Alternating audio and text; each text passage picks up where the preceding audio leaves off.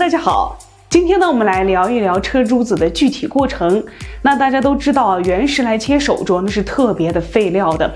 但是大家不知道的是，车珠子其实也非常的费边角料，这些边角料看着直接扔掉也是非常非常心疼的。那我们都知道，和田玉的带皮籽料呢，本身看起来就像一个土豆一样，和田玉车珠子的过程也非常的像切土土豆一样。那首先第一步呢，就是把这个长得像土豆一样的和田玉原石呢给切成土豆片儿啊，这个土豆片儿呢厚度要差不多是一致的。